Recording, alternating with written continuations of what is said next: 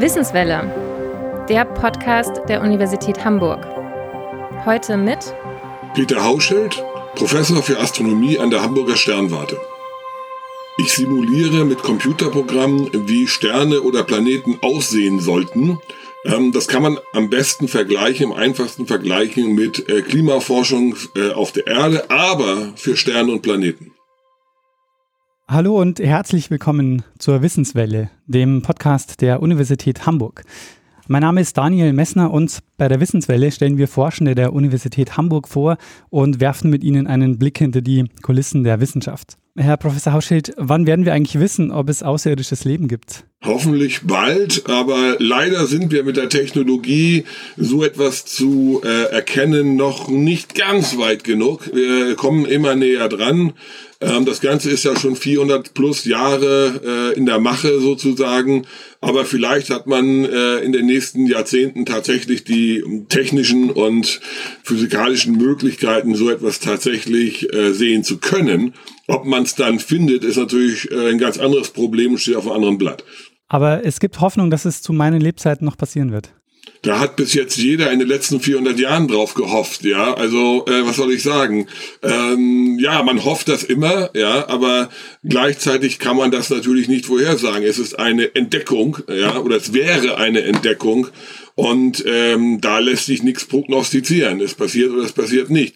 Wie wir herausfinden können, ob es außerirdisches Leben gibt, werden wir gleich noch besprechen. Vorher würde mich noch interessieren, warum Sie Astronom geworden sind das Verstehen von physikalischen Prozessen, äh, die Objekte, also Sterne zum Beispiel, äh, betreffen und wie die Dinge eigentlich funktionieren. Das ist das für mich Interessante. Äh, dass das Ganze schön aussieht, wenn man nachts in den Himmel guckt, spe speziell wenn man weit weg ist von der Großstadt, das ist natürlich ganz klar, aber äh, das ist nicht meine primäre Motivation gewesen und war es auch nie.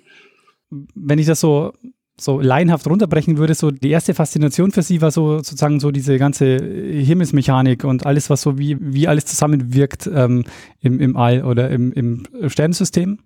Genau, es war also sozusagen, wie funktioniert die Physik dahinter, wie funktioniert ein Stern, ja, äh, äh, wie kommt die Strahlung da raus, äh, wie funktioniert eine gesamte Milchstraße und solche Sachen, die haben mich immer sehr interessiert und das ist ja auch das, was Astronomie heutzutage ausmacht, ja. Ähm, welche Forschungsinteressen haben Sie denn verfolgt oder was ist so, was ist so das, was Sie äh, in Ihrer Forschung beschäftigt an Fragen? Also ich habe angefangen äh, mit der Modellierung, äh, schon in der Diplomarbeit damals, äh, mit der Modellierung der Spektren von äh, Supernovae und Novae. Das sind explodierende, also im Fall von Supernova, Supernova ist das ein, eine sehr, sehr große äh, Explosion eines Sterns oder eines Überrest von einem Stern, der also eine Unmenge an Energie freisetzt und das Material, also die äußeren Schichten dieses Objektes mit bis zu zehn Prozent der Lichtgeschwindigkeit raushaut. Da ist also ordentlich Action drin.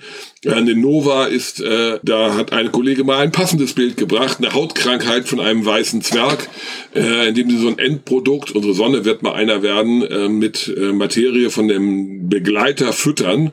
Äh, und die Materie äh, sammelt sich an der Oberfläche oder an der oberen Rand von diesen oberen Zonen von dem weißen Zwerg an, ist sehr wasserstoffreich und irgendwann fliegt ihnen der Wasserstoff wie eine riesige äh, thermonukleare Explosion in die Luft.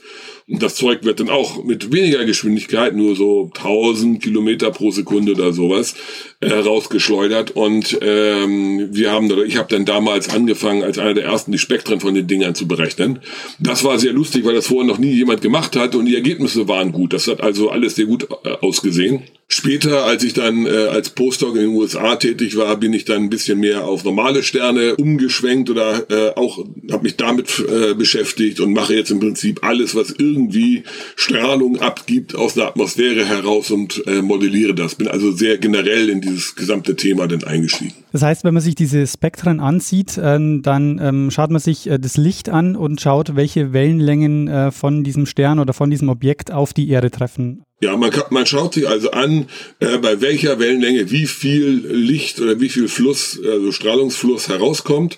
Und wenn man das also sich sehr genau anschaut, kann man daraus eine Unmenge an, an Einzelheiten über die Physik des Objektes, das dahinter äh, steckt, lernen. Zum Beispiel Temperaturen, äh, die Drücke, die da drinnen sind, die chemischen Elementhäufigkeiten. Das ist schwieriger, als man glaubt.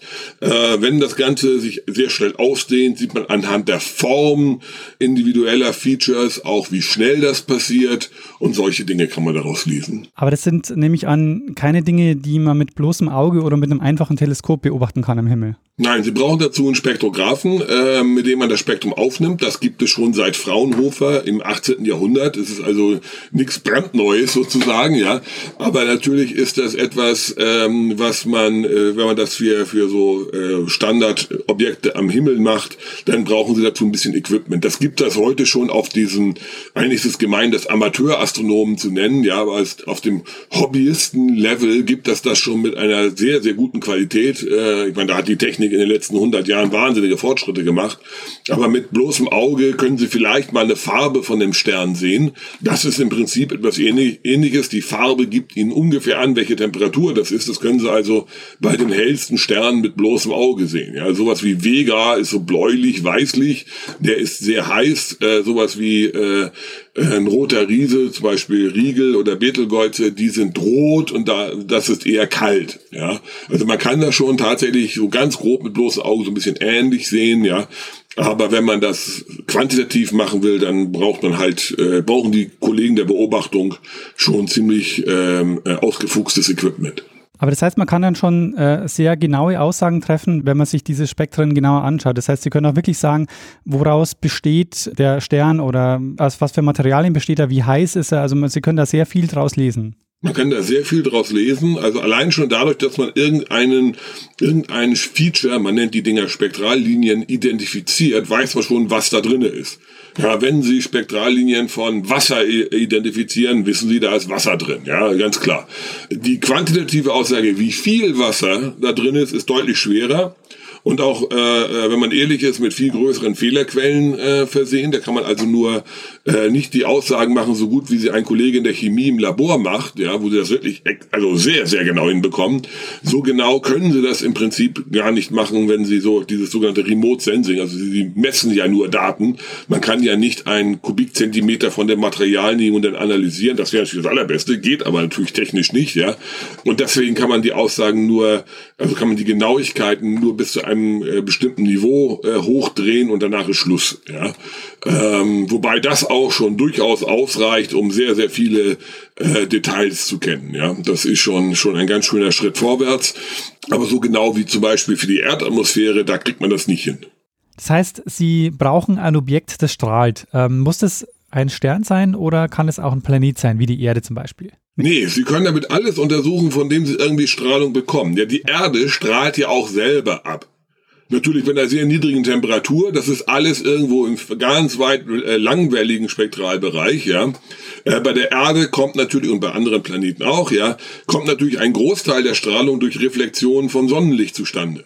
Aber die Atmosphäre, wenn Sie das sich anschauen, das Sonnenlicht geht, nehmen wir die Erde als Beispiel, durch die Erdatmosphäre durch, wird an der Oberfläche irgendwie reflektiert und geht wieder zurück. Auf dem Weg hin und zurück wird die Signatur der Erdatmosphäre auf dem Licht der, der Sonne eingeprägt. Ja, und das können Sie natürlich untersuchen. Sie gucken sich also das Sonnenspektrum so an, das Sonnenspektrum so, wie Sie es reflektiert von der Erde sehen. Aus den Unterschieden sehen Sie, was in der Erdatmosphäre und gegebenenfalls bei uns auch auf der Oberfläche ist. Das heißt, das können Sie natürlich auch bei entfernten Planeten machen. Ja, ist unendlich viel schwerer, weil sie die Dinger nicht direkt sehen und äh, weil das Licht des Sterns also 10.000 Mal, eine Million Mal heller ist. Und das dann auseinander zu frickeln, ist also sehr schwierig für die Kollegen der Beobachtung, aber da sind die dran. Man weiß im Prinzip, wie das geht und wenn man das erstmal so einigermaßen kapiert hat, wie es funktioniert, gibt schon die ersten Ergebnisse. Dann ist es eine Frage der Zeit, ja, bis man das so weit getrieben hat, dass man da äh, detailliertere Aussagen draus machen kann. Aber das heißt, wenn ich ähm, Ihnen jetzt die Spektrallinien der Erde gebe und Ihnen nicht dazu sage, dass es die Erde ist, würden Sie schnell erkennen, dass es die Erde sein muss. Also ich selber kann sowas im Kopf nicht, ja, aber im Prinzip können Sie zumindest sagen, okay, das ist ein erdähnlicher Planet, ja, und Sie können sagen, okay, die Temperaturen sind da so und so, okay, ja, da ist Wasser drin, da ist Ozon drin, da sind Wassertröpfchen drin, oh, die Oberfläche könnte Wasser, äh, könnte Ozeane sein und da ist auch noch ein bisschen Wüste dabei, ja, sowas könnte man im Prinzip machen, ja. Äh, und das ist wahrscheinlich dann auch genau der, der Schlüssel, um herauszufinden, ob es auf anderen Planeten Leben gibt, weil man sucht einfach ähnliche Spektrallinien, wie, wie man sie von der Erde kennt. Das ist korrekt, obwohl, wenn Sie das schon sagen, ja, ähnliche Linien zu gucken, heißt natürlich nur, da würden Sie eine Kopie der Erde finden, ja. Das heißt nicht exklusiv Leben zu finden, ja. Den Blob in irgendeinem Gasplaneten, der ganz happily gerade seine philosophischen Gedanken äh, durchführt, den erkennen Sie so nicht unbedingt. Ähm, es ist also auch sehr, sehr schwer jetzt, also für, für Astronomen sowieso, da braucht man dann sicherlich Unterstützung von Chemie, Biologie und solchen anderen Gebieten, ja, um äh, genau festzustellen, okay, wenn ich das und das gesehen habe, sagt das da, da lebt irgendwas oder nicht. Und äh, die Frage ist viel schwerer zu beantworten, als man sich das eigentlich vorstellt, ja, weil die äh, Möglichkeiten da sind sehr viel vielfältiger. Und äh, ich meine, wir können, wir wissen nur, wie das Leben auf diesem Planeten aussieht. Aber wir haben keine Ahnung, ob es das die einzige Möglichkeit gibt. Das heißt, alle augenblicklichen, mir bekannten Suchereien suchen versuchen im Prinzip Kopien der Erde zu finden, ja, oder analog zur Erde zu finden. Das heißt natürlich noch lange nicht, dass sie damit den gesamten Suchraum korrekt abgeschöpft haben. Das ist eine sehr starke Einschränkung.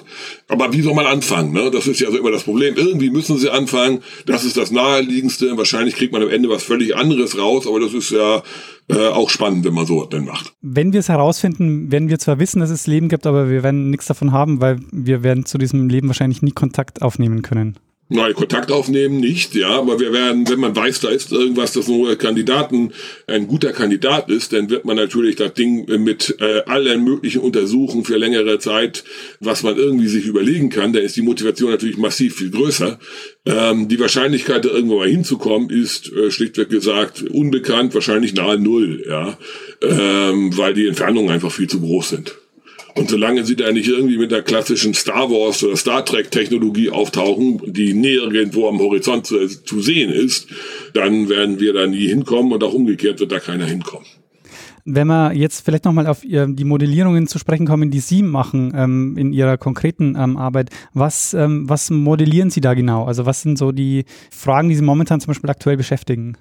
Also ganz grob gesagt ist die Modellierung, also wie alle Modellierungen, simpel, ja. Sie machen ein paar Modellannahmen. Nehmen wir mal an, die einfachste Möglichkeit, Ihr Stern ist kugelrund, ja, und der hat außen auch, hat außen eine Zone, die man die Atmosphäre nennt, die wir modellieren wollen. Das ist also ein Ring oder eine Schale an Gas, die auf dem Stern drauf liegt, ja, und der interessiert uns.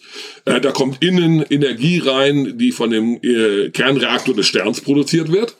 Das ist, äh, dass wenn sie tief genug gehen, ist das eine extrem hohe Temperatur, kommt einfach Strahlung, die der Temperatur entspricht, raus. Und äh, jetzt wird modelliert, a, wie ist die Temperatur- und Druckstruktur in dieser Atmosphäre? Das ist im Prinzip Energieerhaltung und Impulserhaltung, klassische physikalische Grundsätze. Schon Newton wusste die, ja. Und sie verfolgen dann dabei, um äh, das Ganze genauer machen zu können, ähm, wie sich die einzelnen Lichtwellen äh, Längen äh, durch diese Atmosphäre hindurch bewegen und dadurch dann auch das Spektrum erzeugen. Ja, das ist leider Gottes nicht analytisch, also mit Papier und Bleistift machbar wenn man das genauer haben will, sondern das müssen sie auch mit Computersimulationen machen. Und das spiralt dann sehr, sehr schnell in einen Bereich, ja, wo das Ganze extrem aufwendig wird, um das zu machen. Sie brauchen also sehr große Computerprogramme. Und das Programm, das äh, ich entwickelt habe, zusammen mit meinen Mitarbeitern und Freunden, ist sowas wie äh, 1,7 Millionen Zeilen oder so lang. Ja, das Ganze ist so rechenzeitaufwendig, dass sie es parallel auf verschiedenen Leveln bearbeiten müssen, damit das Ganze einigermaßen schnell geht, ja. Und äh, frisst dann natürlich auch entsprechend Ressourcen, äh, Input-Dateien und sonstigen Kram. Das ist also sehr, sehr äh, weit gefächertes Themengebiet, geht von Chemie über äh, Atomphysik äh, und äh, Strahlungstransportphysik äh, und in die numerische Mathematik ziemlich tief rein. Ähm, und solche Programme lassen dann halt äh, modernen Computern laufen, um dann am Ende, wenn alles funktioniert hat, ja, das gewünschte Ergebnis zu bekommen der Simulation. Und das können sie dann relativ direkt mit den Beobachtungen vergleichen das Modell der Simulation, das Sie dann haben, oder das, was Sie dann am Ende wissen wollen, ist, was hat die ähm, zum Beispiel der Planet für eine, für eine Atmosphäre? Genau, das ist korrekt. Also Sie kriegen im Prinzip raus, was die Struktur der Atmosphäre ist und wie sieht das Spektrum aus. Das können Sie in 1D machen, also wo Sie sagen, der Stern ist kugelsymmetrisch. Das ist die einfachste Annahme, ja. Ähm, das geht relativ schnell. Dafür brauchen sie einen kleinen Rechner mit ein paar Kernen und der, der lässt ihnen das relativ fix durchlaufen. Ähm, das ist also nicht allzu aufwendig. Wenn sie das Ganze mit drei Dimensionen machen, wo sie also wirklich die gesamte Oberflächenstruktur sich anschauen, dann wird das Ganze extrem aufwendig und sie brauchen also Rechner, äh, die allergrößten Rechner, die es auf dem Planeten zurzeit gibt, für Monate, wenn sie so etwas machen wollen. Das macht natürlich nur selten, ja, äh, weil der Aufwand einfach gigantisch gigantisch ist, aber dafür kriegen sie dann auch wirklich ein Bild raus von dem Objekt, das ihnen in den verschiedenen Wellenlängen oder Farben auch sagt, wie das Objekt aussieht oder aussehen sollte. Das ist immer eine Simulation, ja. Und das können Sie dann auch wieder direkt auswerten und analysieren. Da ist allein der Output von so einem Modell wäre, wenn man verrückt genug wäre, den aufzubewahren, was wir nicht können, äh, im multiplen Petabyte-Bereich. Wir äh, bewahren nur einen kleinen Bruchteil davon auf, das ist nur so ein Terabyte oder sowas. Äh, und damit kann man dann relativ schnell die Information des Bildes wieder zurückgenerieren. Ja, das, das geht dann. Aber das ist dann auch das absolut Äußerste, was wir heutzutage mit der Technik hinbekommen. Das heißt, Sie brauchen für die Simulation eine enorme Rechenleistung. Ähm, wie kommt man denn an die? Gibt es da ein Verbundnetzwerk? Sie können das nicht über weltweite Verbundnetze machen, weil das schwere Schild, wie gesagt, zu langsam, weil die Kommunikation zwischen denen zu langsam ist. Den Rechner, den wir verwenden, der hat ungefähr so 10.000 Einzelknoten wo in denen jeder Knoten, ich glaube, 64 physikalische Kerne hat und jeder Kern kann vier Aufgaben gleichzeitig rechnen lassen. Ja? Und wir haben schon mal mit dem Gesamtsystem gerechnet, das sind zweieinhalb Millionen äh, Prozesse, die sie gleichzeitig laufen lassen und deren ähm, äh, Rechnungen sozusagen parallel abgearbeitet und auch ausgewertet werden oder auch analysiert werden müssen vom Programm. Ähm, das geht sehr, sehr gut. Das, das Problem lässt sich so auch sehr gut behandeln. Das größte praktische Problem ist, wenn Sie 10.000 Knoten von einem Rechner in Betrieb nehmen, die halten nicht lange. Ja, äh, nach ungefähr 10, 12 Stunden gibt mindestens einer von denen den Geist auf. Das ist die normale Ausfallrate, das ist erwartet, ja. Und dann äh, mit heutiger Technologie ist es leider noch so, dass dann das gesamte System runterfährt, beziehungsweise die gesamte Simulation zum Stoppen kommt. Ja, das ist also eine, eine sehr nervige Sache, ja, wo es dann auch wirklich schwierig ist. Also manchmal kann es besser sein, einen kleineren Rechner zu nehmen, der länger läuft ja, als ein Riesenrechner, der zwar unglaublich groß ist, aber dafür nur eine sehr kleine Laufzeit sozusagen hergibt, weil er danach abstürzt oder irgendwas nicht funktioniert. Ich nehme mal an, dass wir so einen Rechner nicht an der Uni Hamburg haben. Wo stehen denn solche riesigen Rechner? Den haben wir nicht an der Uni Hamburg, der steht in den USA. In Europa gibt es solche Maschinen nicht, beziehungsweise die Maschinen, die es da gibt, sind nicht dafür konfiguriert, solche Aufgaben laufen zu lassen. Das heißt, Sie bewerben sich da um Rechenzeit und ähm, bewerben sich da mit einem Projekt und bekommen dann eine bestimmte äh, Zusage.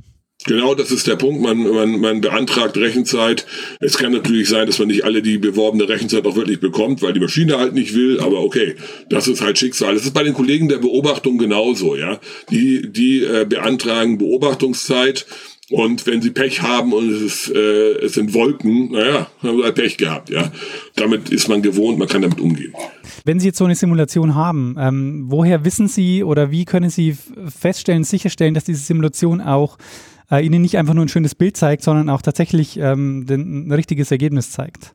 Das ist eine super Frage. Ähm, es gibt im Programm massenweise Tests, dass die physikalischen Gesetze auch wirklich eingehalten werden. Ja, also Energieerhaltung, Impulserhaltung, die ganz klassischen. Ja, die muss man, die muss man immer irgendwie versuchen nachzuführen.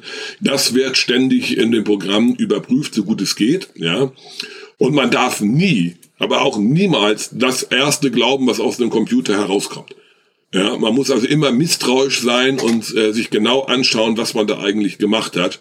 Ähm, nur damit mit einem gesunden Misstrauen äh, kann man da versuchen, sich einem möglichst korrekten Modell anzunähern. Sie arbeiten ja an der Sternwarte und arbeiten jetzt mit diesen Modellen. Ähm, der Rechner, der das Ganze errechnet, äh, ist woanders. Das heißt, dass Sie an der Sternwarte sitzen, hat jetzt mit Ihrer Forschung selber äh, eigentlich nichts zu tun. Also im Prinzip, äh, ich sitze jetzt seit einem Jahr im Homeoffice, ja, äh, und mein Netzwerk zu Hause ist lustigerweise genauso schnell wie das an der äh, in meinem Büro. Für mich ist es im Prinzip zunächst einmal, wenn man die sozialen äh, Komponenten außer außer äh, Betracht lässt, völlig wurscht, wo ich sitze. Ich kann mich auf Antarktika irgendwo hinsetzen. Ich würde persönlich die Osterinseln oder sowas bevorzugen, ja, aber im, äh, solange sie einen Netzwerkzugang haben, ist das also völlig wurscht, wo man sitzt, ja. Ähm, vor allem da die Computer sowieso alle auf einem anderen Kontinent sind, ist das also egal. In so Sinne ist es tatsächlich ähnlich mit den Kollegen der Beobachtung, weil die machen ihre meisten Beobachtungen oder sehr oft machen sie Beobachtungen äh, auf den großen Teleskopen, die irgendwo in Chile oder sonst irgendwo herumstehen. Ja, lokal wird dann eher so Sachen gemacht, die experimentell sind, wo sie entwickeln müssen, äh, irgendwas herumprobieren und das machen sie nicht auf großen Computern. Das wäre Verschwendung. Ja, das machen wir auf kleinen Computern. Wir haben hier sozusagen, wir haben dann ein oder zwei so Modellcomputer, so Beispielsysteme, äh, an denen man denn die Entwicklung beispielhaft durchführt und dann das Ganze auf den großen Computer wirft, ähm, der das dann wirklich rechnen kann. Die Kollegen der Beobachtung arbeiten ähnlich manchmal, indem sie so gewisse Geräte oder, oder Verfahren entwickeln, lokal an den kleineren Teleskopen der Sternwarte. Die sind auch nicht klein, ist auch schon 1,2 Meter Teleskop. Das ist ein ziemlich großes Gerät, wenn sie davor stehen, ja und äh, dann diese Ideen, wenn alles funktioniert, dann versuchen auf die größeren Geräte umzuskalieren. Da gibt es also alle möglichen Anwendungsverfahren oder Beispiele, die man machen kann. Mit den Geräten der Sternwarte können Sie tatsächlich auch noch Beobachtungen machen, ähm, die sich leicht zum Beispiel in einem äh, Röntgensatelliten äh, parallel machen lassen, wenn das Wetter gut ist, und äh, damit Sachen machen, die Sie auf den großen Teleskopen gar nicht hinbekommen können, weil das lässt sich nicht arrangieren, so etwas so einfach. Wenn das mit kleineren Geräten immer noch gut möglich ist. Die Sternwarte ist ja Teil äh, des Fachbereichs Physik ähm, der Universität Hamburg. Ähm, was wird denn da sonst noch so gemacht? Also historisch gesehen ist die Sternwarte äh, das älteste wissenschaftliche Institut der, der Stadt Hamburg. Wir sind viel älter als die Uni, ja.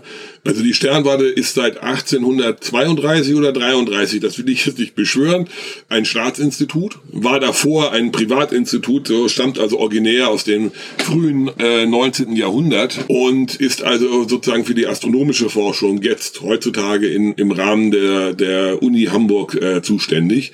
Ähm, die Sternwarte hat im Prinzip äh, die Aufgaben astronomische Forschung zu vertreten und zwar sowohl in äh, logischerweise in aktueller Forschung wie in Lehre. In der Forschung haben wir sowohl äh, Beobachtung ungefähr so zwei Drittel der Sternwarte sind Beobachter oder Gruppen, die beobachten. Ein Drittel äh, sind äh, Theoretiker, die sich also hauptsächlich mit Computersimulationen oder Ähnlichem beschäftigen. Es gibt so ein paar Überlappgruppen, die machen beides. Und zwar wird auch bei uns dann der, also in der Sternwarte im Wesentlichen die gesamte Astronomie, so wie es halt in einem kleinen Uni-Institut geht, abgebildet. Das heißt, wir haben Gruppen, die machen Kosmologie und Extragalaktik. Wir haben Gruppen, die machen stellare Astronomie, galaktische Astronomie, also im Rahmen unserer Milchstraße, wo sich dann eher die Sterne und Planeten angucken. Und wir haben die Theorie, die äh, auch wiederum alles abdeckt. Wenn Sie so Ihren Schreibtisch angucken, welche Forschungsfragen treiben Sie denn im Moment so um? Also im Augenblick bin ich ehrlich gesagt dabei und habe einen tierischen Spaß daran, an dem Programm neue Algorithmen zu entwickeln und die auszutesten. Speziell jetzt Programme äh, oder Algorithmen zu versuchen zu entwerfen oder einfach nur zu, zu lernen, wie, wie man das machen tut, könnte, machen könnte, sollte ich sagen. Ähm, wie man zum Beispiel mit Grafikkarten, mit GPUs umgeht und die zum, zum äh, Rechnen einsetzt, weil einige der modernen Großrechner, die in den USA jetzt angeschafft werden, für viel, viel, viel Geld auch äh, sehr stark auf diese Komponente setzen. Das heißt, man muss die irgendwie mit hineinbeziehen. Solche Entwicklungen dauern normalerweise, naja, sechs Monate bis ein Jahr, ja, äh, bis man so etwas einigermaßen, äh, denn auch in das, das Programm ist groß, es muss alles getestet werden, es darf ja keine falschen Ergebnisse geben, ja, es wäre Blödsinn, falsch zu rechnen. Und das ist ein ziemlicher Aufwand, dass man das äh, hinbekommt. Und da bin ich also gerade äh, in so einem äh, sehr tiefen Entwicklungszyklus drin. Ja, man muss dazu sagen, dass die Entwicklungszyklen sehr lang sind. Also unsere Projekte, wenn wir so etwas planen, laufen für ungefähr 20 Jahre Minimum. Ähm, weil es ganz einfach so ist, äh, die Sachen, die Sie gerne machen wollen, gehen nicht, weil die Rechner viel zu langsam sind. Alle Rechner. Sie können alles auf dem Planeten nehmen, zusammenschalten, es wäre immer noch viel zu langsam. Aber es wird immer schneller. Das heißt, man muss sozusagen heute die Methodiken, Programme und Ideen entwickeln und im Kleinen implementieren und äh, ausprobieren, die man vielleicht in fünf oder zehn Jahren in der Realität einsetzen kann, weil es so lange dauert, bis die Maschinen dann wirklich äh, die nächsten Schritt sozusagen gemacht haben. Und das ist immer so eine Sache. Sie basteln also heute an Methodiken herum, die sie in zehn Jahren einsetzen können. Es kommt ja immer mal wieder so die Frage auf, ähm, was, was ist denn so der, ähm, der gesellschaftliche Nutzen ähm, von, von Forschung? Ist es bei Ihnen so klassische Grundlagenforschung oder würden Sie sagen, wir haben schon auch Anwendungen, die man daraus äh, entwickeln kann? Also zunächst einmal ganz auf dem ganz auf dem grundlegenden Level ist das klassische Grundlagenforschung. Ja, Astronomie ist äh, die älteste Wissenschaft, auch die älteste, die einzige Wissenschaft mit ihrer eigenen Muse. Ja, also das ist wir uns gibt es schon sehr sehr lange. Ich hätte es beinahe gesagt das älteste Gewerbe der Welt. Das sind wir vielleicht nicht, ja, aber ähm, es gibt Astronomie schon sehr sehr lange. Das ist eine reine Grundlagenforschungssache. Ähm, man nimmt davon jetzt diese Astronautik und Satellitentechnik, das hat damit nichts zu tun. Das ist was ganz anderes. Ja, äh, sehr sehr nützlich, aber was anderes. Ähm, das ist also zunächst einmal reine Grundlagenforschung. Die Sachen, die wir machen, sind allerdings von ihrer Anwendungsvielfalt her doch äh, viel breiter zu sehen. Ja, zum Beispiel die ganzen Algorithmen und die Probleme, die wir haben, mit solchen Computern zu arbeiten und so etwas. Das ist auch etwas, das Stichwort Digitalisierung jetzt so langsam mal in Firmen und so etwas um sich durchschlägt. Ja, und ähm, die Studierenden, die also bei, bei mir oder bei uns den Abschluss gemacht haben, sind meistens innerhalb von Wochen sofort in irgendeiner modernen Firma untergekommen, nicht wegen ihren astronomischen Kenntnissen, die interessiert die nicht, ja, sondern wegen der äh, der Kenntnisse, die sie hier sozusagen äh, äh, zwangsläufig erworben haben, äh, die mit äh, die Umgang mit digitalen Geräten und so etwas um äh, sich darum drehen. Ja. Das lässt sich ohne weiteres sehr äh, schnell auch analog auf andere Anwendungen ausdehnen, ja. In dem Sinne ist, ist, ist der Bereich viel breiter, aber nicht der direkte Bereich, sondern sozusagen das weitere Feld.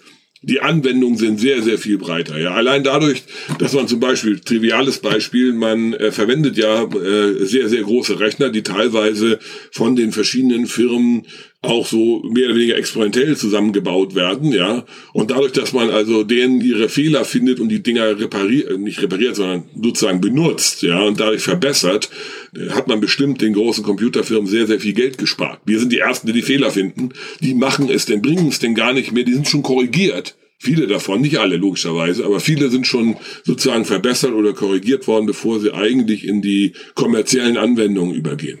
Ich habe bei Ihnen gelernt, ähm, in der Vorbereitung ähm, eine interessante ähm, Art und Weise, den Planeten zu retten. Ähm, ich habe nämlich immer gedacht, äh, sobald irgendwas auf die Erde stürzt äh, oder auf uns zufliegt, äh, wäre es eigentlich äh, angebracht, da irgendwie Raketen dagegen zu schießen und ähm, irgendwie dafür zu sorgen, dass dieses Ding auseinanderbricht oder irgendwas passiert. Aber äh, Sie haben vorgeschlagen, man müsste eigentlich nur einen Spiegel dranhängen oder das Ganze weiß anmalen. Das kommt nicht von mir. Der Vorschlag ist uralt.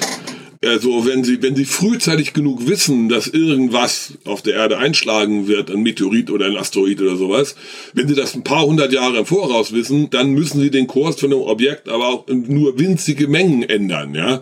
Und das können Sie einfach dadurch machen, dass Sie die Sonne die Arbeit machen lassen. Also entweder malen sie das Ding weiß an oder sie machen es verspiegelt, dann wird, äh, dann übt die Sonne einen äh, permanenten, winzigen, aber nichtsdestotrotz ständig wirkenden kleinen Schub auf das Objekt aus und ändert den Kurs ein wenig. Und das reicht aus. Ja, also wenn Sie das zwei, 300 Jahre im Voraus wissen, kein Problem. Wenn Sie das drei Monate vorher wissen, äh, Okay. Na gut, also okay, äh, ich denke mal, ist es nicht so wahrscheinlich, dass wir das schon 200, 300 Jahre vorher wissen, oder? Doch, das kann man wissen. Ja. Das kann man tatsächlich machen. Da gibt es Projekte, die äh, auf solchen Suchen sind, mit dem ganz klaren Ziel, so ein Objekt äh, frühzeitig zu finden. Das Problem ist dann natürlich, was machen Sie mit der Information? Ja, dann ist nämlich sofortige Aktion angesagt. Oder sagen Sie mal irgendeine Regierung, ja, in 200 Jahren schlägt das Ding irgendwo ein. Ja, äh, das werden die alle sagen, interessiert mich nicht. Kostet ja. viel Geld. Ja, mal ganz abgesehen, dass der Technologiesprung, den sie durch so etwas haben, sowas von gigantisch sein würde, dass sie, also dass sich das hundertmal bezahlbar machen würde. Ja, aber okay. Äh, äh, aber es, die Wahrscheinlichkeit, dass dann irgendeiner sagt, nee, brauchen wir nicht, dauert ja noch zu lange. So lange, bis es vier Jahre vor dem Einschlag ist und dann ist das Problem da. Man gucken sich äh, das an, das ist eine natürliche Reaktion. Ja, da muss man denn äh, anders reagieren. Ähm, das wird, da wird sich dann die Spreu vom Weizen trennen sozusagen. Ja. Ähm, aber momentan scheint es ja auch noch keine Kandidaten für sowas zu geben. Nein, alle, alle bekannten Objekte äh, werden äh, vielleicht relativ nahe. Das gibt ein schönes Spektakel, aber doch in sicherer Entfernung an uns vorbeirauschen. Ähm, das ist also nichts, was, was im Augenblick irgendwie bekannt ist. Zum Abschluss, Herr Professor Hauschild, hätte ich noch eine kleine Schnellfragerunde. Stern oder schwarzes Loch? Stern. Ähm, Welle oder Teilchen? Beides. ähm, irdisch oder außerirdisch? Irdisch. Ja, dann sage ich äh, vielen, vielen Dank fürs Mitmachen und ähm, wünsche Ihnen alles Gute.